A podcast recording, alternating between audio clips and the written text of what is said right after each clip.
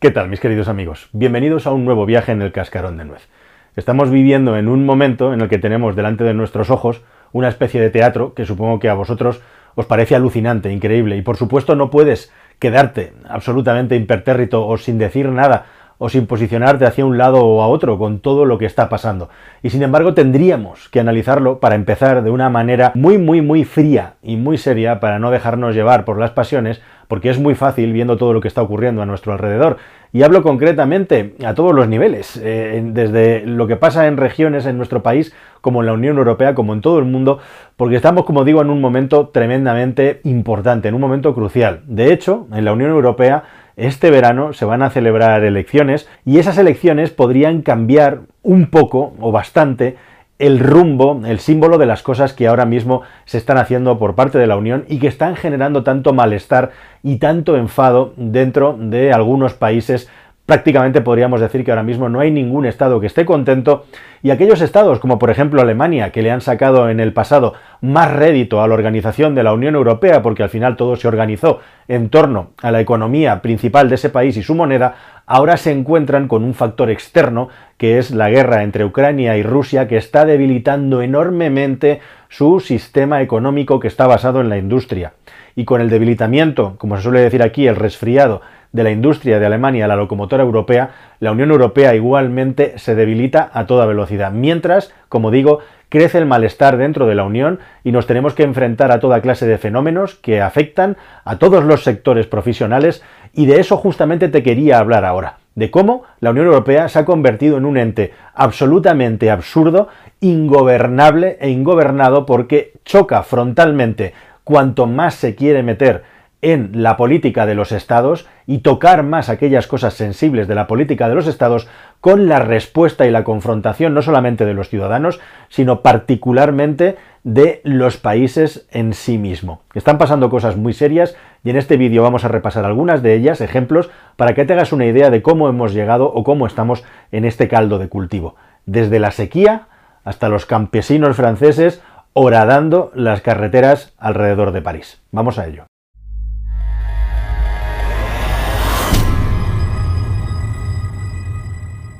Bueno, primero de todo, y como te contaba al principio del vídeo, este no es un fenómeno que sea un fenómeno local. Está pasando en todo el mundo. Está pasando que somos diferentes. Me refiero a Occidente. Somos diferentes para bien en el sentido de que tenemos un nivel de vida y también unos derechos y unas libertades que no tienen nada que ver en otros lugares que pueden parecer ahora mucho más pujantes o crecientes precisamente porque vienen desde atrás. Y lo que hacemos nosotros precisamente es adaptarnos muy mal a este nuevo cambio, a este nuevo mundo en el que esos que vienen desde atrás están creciendo a toda velocidad, mientras nosotros nos enredamos en las propias cuerdas y cadenas que nos vamos poniendo para seguir teóricamente evolucionando como sociedad, sobre todo con el tema del medioambientalismo y la emergencia climática. La palabra emergencia, desde luego, no es una palabra que sea absolutamente casual ni buscada al azar, porque cambio climático se quedaba ya muy cortito para programar la mente de las personas para recibir toda clase de movimientos y cambios en nuestro día a día, que es lo que estamos sufriendo hoy en día. Pero como os digo,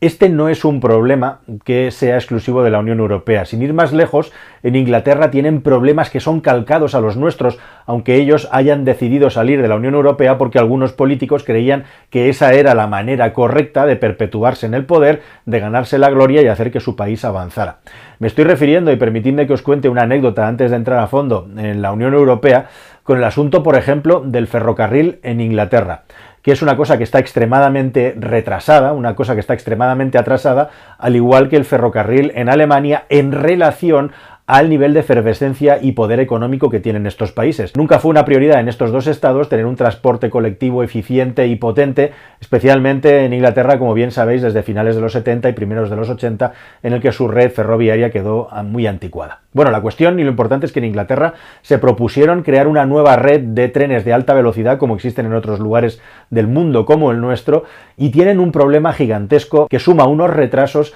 absolutamente demenciales. Y no solamente unos retrasos, sino también unos sobrecostes absolutamente demenciales. ¿Y sabes por qué? Pues básica y esencialmente porque el sistema inglés es tan participativo y tiene que pedirle opinión a tanta gente que no hay manera de avanzar con las obras y aquello que se había planificado en muchas ocasiones se tiene que modificar porque en una zona existe un tipo de musgo que está protegido por la ley, en otra zona existe el club de protección del topillo común que no permite que pasen por ahí las vías e igualmente también en otros lugares por los que tenía que pasar la vía directamente no se ponen de acuerdo las autoridades locales para que se pueda construir en ese lugar. Al final, el asunto inglés, que es un sistema absolutamente participativo y ultrademocrático, lo que está provocando precisamente es un retraso y un sobrecoste en las obras de construcción de la alta velocidad que hace que se haya convertido en algo absolutamente surrealista. Y ese es uno de los problemas tremendos que tenemos en la Unión Europea y es ese interés, esa eh, modalidad por querer sobreregular todo y por ser además los pioneros en el mundo en crear regulaciones que luego no provocan ninguna ventaja práctica para los ciudadanos. Y es en ese caldo de cultivo donde en la Unión Europea se están creando cada vez movimientos más radicales vinculados al populismo que hacen que corramos peligro de que al final todo se acabe rompiendo y recordamos que en este año 24 hay aquí elecciones. Como digo, esto no es un fenómeno que sea un fenómeno local de Europa, es un fenómeno mundial, lo vemos tanto en los países más bananeros como en los países más avanzados, lo vemos en los Estados Unidos de América, de nuevo con el auge de Trump, que no estaba ni mucho menos acabado, sino todo lo contrario, lo vemos en unos Estados Unidos que han colocado a un presidente de paja como Joe Biden, que es incapaz de mantener una coherencia a lo largo y ancho de sus jornadas en el discurso. Y en definitiva lo vemos en un mundo que ha cambiado muchísimo y que se ha abrazado al populismo en todas sus latitudes con además un proceso de digitalización a la hora de programar las psicologías y las mentes de las personas que verdaderamente se estudiará en los próximos años en el futuro. Y así es solo bajo este prisma y bajo este punto de vista cuando nuestros políticos, teniendo como tenemos los ciudadanos más información que nunca e igualmente también más acceso a información manipulada o que está teledirigida para llevarnos a un extremo del ring, es donde nos encontramos cosas tan increíbles como que una política supuestamente moderada francesa le meta mierda contra los productos eh, biológicos supuestamente de la agricultura española, porque en ese momento tienen un conflicto tremendo con los agricultores que ha terminado ni más ni menos que ofreciendo un montón de prebendas a estos agricultores para que se marcharan a su casa y lo han conseguido. Y al final esto lo que muestra es que esa política común, cuanto más grande quiere ser, cuanto más quiere abarcar e intervenir en los estados, más rechazo genera dentro de los estados. Y esto debería de hacernos reflexionar mucho porque aquí está el cogollo del problema. Bueno, que Francia vaya contra la agricultura española, que vuelvan los vuelcafresas, que no quieren que seamos independientes energéticos o que nos convirtamos en una potencia exportador energética, en definitiva, que no quieren que España le monje la oreja a lo que hay al otro lado de los Pirineos, es una cosa que viene desde los tiempos de antes y después y desde la prehistoria con la Unión Europea. A veces algunos dicen que deberíamos de haber dejado que nos invadieran y no haber echado a patadas a la invasión napoleónica porque nos habría ido mejor. La cuestión es que en el pasado también hubo invasiones francesas en algunas regiones españolas del norte, como por ejemplo Cataluña, y digamos que el tiempo que convivieron con los franceses no es que les fuera muy bien tampoco, ¿verdad? Pero bueno, la cuestión es que estos movimientos locales y agresivos los vemos también replicados aquí en España en cuestiones como tenemos ahora con los agricultores y también con el asunto de la sequía. Al final, la pregunta que se hace uno de todo esto es ¿para qué sirven los políticos a los que votamos si son incapaces de resolver los problemas que tenemos y para intentar resolver supuestos problemas que no forman parte de nuestro día a día, se generan problemas todavía más graves, más costosos y más serios que los que teníamos? En España tenemos un problema muy serio con el agua y tenemos un problema muy serio también con los productos que vienen de otros países como por ejemplo de Marruecos. De la misma manera que los franceses echan a los españoles la culpa sobre la agricultura que se hace aquí, nosotros se la echamos a los marroquíes en lo que se refiere a la utilización de productos fitosanitarios. Al final, ¿quién tiene la razón? Todo el mundo tiene razón y todo el mundo no tiene razón. Muchos de los empresarios y grandes agricultores españoles montaron con ventajas fiscales sus explotaciones en Marruecos desde la que ahora trabajan. Nosotros hemos alimentado a ese monstruo, por ejemplo. Pero al final, lo que nos hemos encontrado y lo que nos estamos encontrando ahora mismo, lo que muestran todos estos problemas, es que estamos entrando en un mundo nuevo en el que el comercio, el intercambio y la globalización tiene que continuar para que el sistema funcione, pero nadie está dispuesto a ceder. Y ahí está uno de los grandes problemas. Vivimos un momento de retraimiento en lo que se refiere a las relaciones internacionales y el comercio internacional, pero sin embargo necesitamos estos movimientos para seguir creciendo y para seguir manteniendo las estructuras que tenemos. ¿Quiere eso decir que las estructuras que tenemos actualmente no valen para el futuro que viene? Bueno, pues habrá que planteárselo. En España y en Europa, y los agricultores belgas, los alemanes, los holandeses, los franceses o los españoles, altamente subvencionados por la Unión Europea, tienen un grave problema, por ejemplo, con algo que no se cuenta mucho, que es toda la agricultura que viene de Ucrania. La agricultura de Ucrania ha perdido los aranceles para que Europa de esta manera favorezca la economía de aquel país y directamente nuestros almacenes y nuestros silos, los barcos, llegan aquí llenos de grano que viene de aquel país, así como otros muchos productos agrícolas que anteriormente no les comprábamos porque se lo comprábamos a nuestra agricultura, ellos se lo mandaban a otros países y ahora se lo mandan a los nuestros precisamente para ayudarles con el asunto de la guerra. Y con eso estamos provocando un problema local de nuestros agricultores. ¿Tiene eso sentido? ¿Se le explica a la población? Es una cosa muy seria, de la misma manera que estos problemas transeuropeos, que cada vez chocan más, los vemos reflejados en nuestra propia sociedad. Ahora tenemos el problema gravísimo de la sequía en la provincia de Barcelona y en Cataluña. Es uno de los asuntos más vergonzosos y ridículos que uno puede retratar y comentar en este canal, porque los políticos literalmente llevan décadas sin hacer absolutamente nada para prevenir situaciones en las que haya gran escasez de agua en una gigantesca área metropolitana como la de Barcelona, que es una de las más grandes de Europa. Y no hay ningún plan para alimentar las tuberías cuando hay sequía. Ya lo hubo en su momento en el año 2008 con el trasvase famoso del Ebro, que al final acabó convenciendo como una solución de emergencia al tripartito y comenzaron haciéndose obras con unas tuberías que al final no se construyeron porque se puso a llover. Ya hay muchísima presión. Las tierras del Ebro, la gente de las tierras del Ebro reclama aquel agua para poder mantener los caudales tanto de los cultivos de arroz de la zona como el caudal ecológico del río Ebro y su delta, que dicho sea de paso, ha sido semidestruido por las últimas grandes tormentas que ha habido y que con el aumento de los niveles del mar está haciendo que la salinización se esté cargando literalmente una parte importante del delta del Ebro. Ya hay un mini trasvase dentro de la zona del Ebro precisamente para alimentar la industria petroquímica y los agricultores del lugar,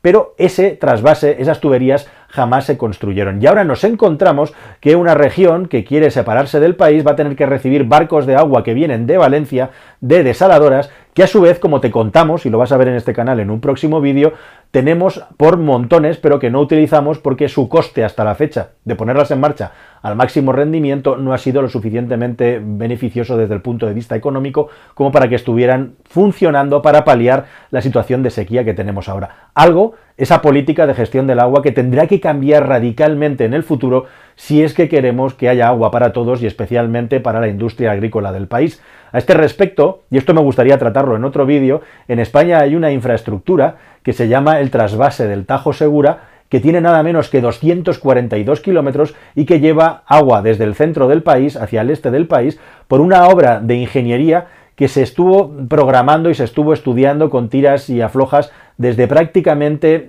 40 años de antigüedad, desde los años 30 hasta los años 60 y muchos 70, y que tardó 12 años en construirse. 12 años de planificación, una obra de ingeniería que es un ejemplo mundial y que algún día dedicaremos un vídeo eh, monográfico a esa infraestructura porque no te puedes imaginar, es algo alucinante que tenemos en nuestro país, una mega construcción y nadie le hace ni puñetero caso más allá de las polémicas que hay en los telediarios cuando sobra agua aquí o falta agua allá y todas las polémicas entre regiones. Pero precisamente todo esto te lo digo porque un poco al estilo Bukele, lo cierto es que si alguien se hubiera planteado construir una obra hoy en día como el Tajo Segura, sería absolutamente imposible por el enfrentamiento entre regiones, entre asociaciones locales, entre ayuntamientos, entre mancomunidades, entre diputaciones, entre comunidades autónomas y entre todas las madres que lo parieron. Es así, tal cual, de la misma manera que una solución Bukele para la delincuencia sería imposible en nuestra sociedad hoy en día porque no lo aceptaríamos. Y la gran pregunta es si al final se tiene que satisfacer a todo el mundo o se tiene que contar con la opinión de todo el mundo para hacer ciertos movimientos estratégicos que al final acaban buscando un bien común, que nunca va a ser eh, bien recibido por todo el mundo, pero que al final se demuestran que tienen mucho sentido con el paso del tiempo. Ahora mismo estamos justamente secuestrados en esa posición, secuestrados en ese movimiento, y por eso nos encontramos cosas rarísimas con los políticos, como aquellos que se quieren largar y ahora tienen que recibir la solidaridad de otras regiones, porque todo el agua del Ebro se tiene que quedar en el Ebro, porque entonces se crea otro conflicto mayor con Aragón y con las tierras del Ebro precisamente porque les están quitando el agua y aunque la tienen a 90 kilómetros de distancia no la pueden llevar a Barcelona porque si no, dicen, ya no van a tener nunca más agua y se tienen que ir a Valencia a mandar barcos. Todos estos absurdos nos los han provocado nuestros políticos. Y esta es la realidad. Absurdos tan grandes como que partidos que se consideran progresistas o de izquierdas estén lanzando mensajes xenófobos en Cataluña a la vista de las elecciones porque hay un partido que consideran que les puede quitar votos. Y aquí es a donde quería llegar. Si tenemos una Alemania que, como podéis ver en las estadísticas, está en su peor momento en lo que se refiere a la industria en los últimos tiempos y con el peor nivel de consumo de energía desde que cayó el telón de acero, ojo a esto, lleva 22 meses sufriendo muchísimo por el asunto de la guerra de Ucrania, una Alemania que ha tenido que dejarles de comprar gas natural, que era el 15% de su consumo energético del país, gas natural, por cierto, que ha sido sustituido básicamente por hulla, por carbón, por carbón extraído del país, así es como han sustituido el gas natural de Rusia, y una Alemania en definitiva que sí, que está haciendo una apuesta impresionante por las renovables, que está creciendo muchísimo en ese sector, no todos son malas noticias por supuesto, pero que se ha cargado tanto las nucleares como el gas natural eh, ruso, que eran las dos fuentes más fiables de energía y económicas que tenía, y ahora se encuentra con una consecuencia que es la reducción salvaje de la actividad de su electroindustria, que está muy vinculada a la automoción. Si tenemos esta fotografía en el país más importante de Europa, si nuestro gran referente y locomotora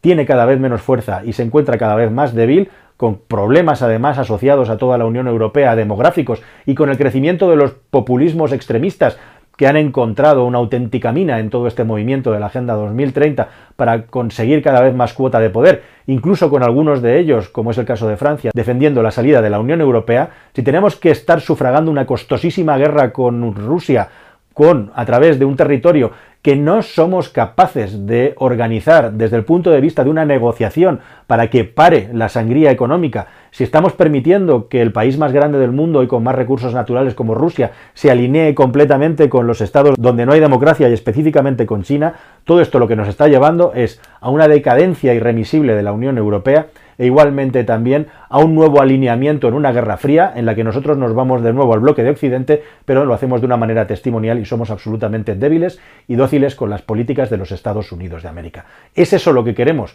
¿Qué es lo que va a pasar con las próximas elecciones y qué es lo que va a ocurrir con la Unión Europea? ¿Van a seguir apretando la tuerca a los ciudadanos? ¿Vamos a seguir con estos políticos absurdos que no resuelven nada? ¿O por el contrario van a cambiar las cosas? Yo no lo sé. Desde luego no lo veo nada claro qué es lo que va a ocurrir en el futuro y cada vez veo más peligros que precisamente por esta derrapada de unas élites que no tienen ni idea de cuáles son las necesidades del día a día de la gente, que no tienen ni idea de que no vamos a salvar para nada al planeta, siendo los pioneros en regular muchísimas cosas, y que incluso hay países como Francia que lo boicotean todo, incluso, incluso la ley de inteligencia artificial que Europa ha acabado sacando adelante, porque tienen una startup que tiene 22 jodidos empleados y que quieren defender porque está valorada en 2.000 millones de euros, no lo han conseguido y al final nos hemos chupado la primera regulación contra la IA, que por cierto va a hacer que le dé más ventajas a todos aquellos países que no la tienen. En definitiva, con estos compañeros de viaje, ¿dónde vamos a llegar? Yo personalmente no lo sé, pero como persona concienciada, intentando estar informado e intentando no dejarme llevar por los extremismos, cada vez veo esto más raro, cada vez lo veo más complicado y cada vez lo veo más oscuro si no aparece algo o algunos, unos grandes líderes, que intenten poner foco e intenten hacer las cosas audaces para cambiar toda esta basura de la que te estoy hablando en este vídeo. Nada más, queridos amigos. Espero que toda esta reflexión os haya parecido interesante y nos vemos aquí en un próximo viaje en el Cascarán de Nuez. Vienen muchas novedades, tardarán un tiempecillo, pero cada vez queda menos. Hasta el siguiente. Adiós.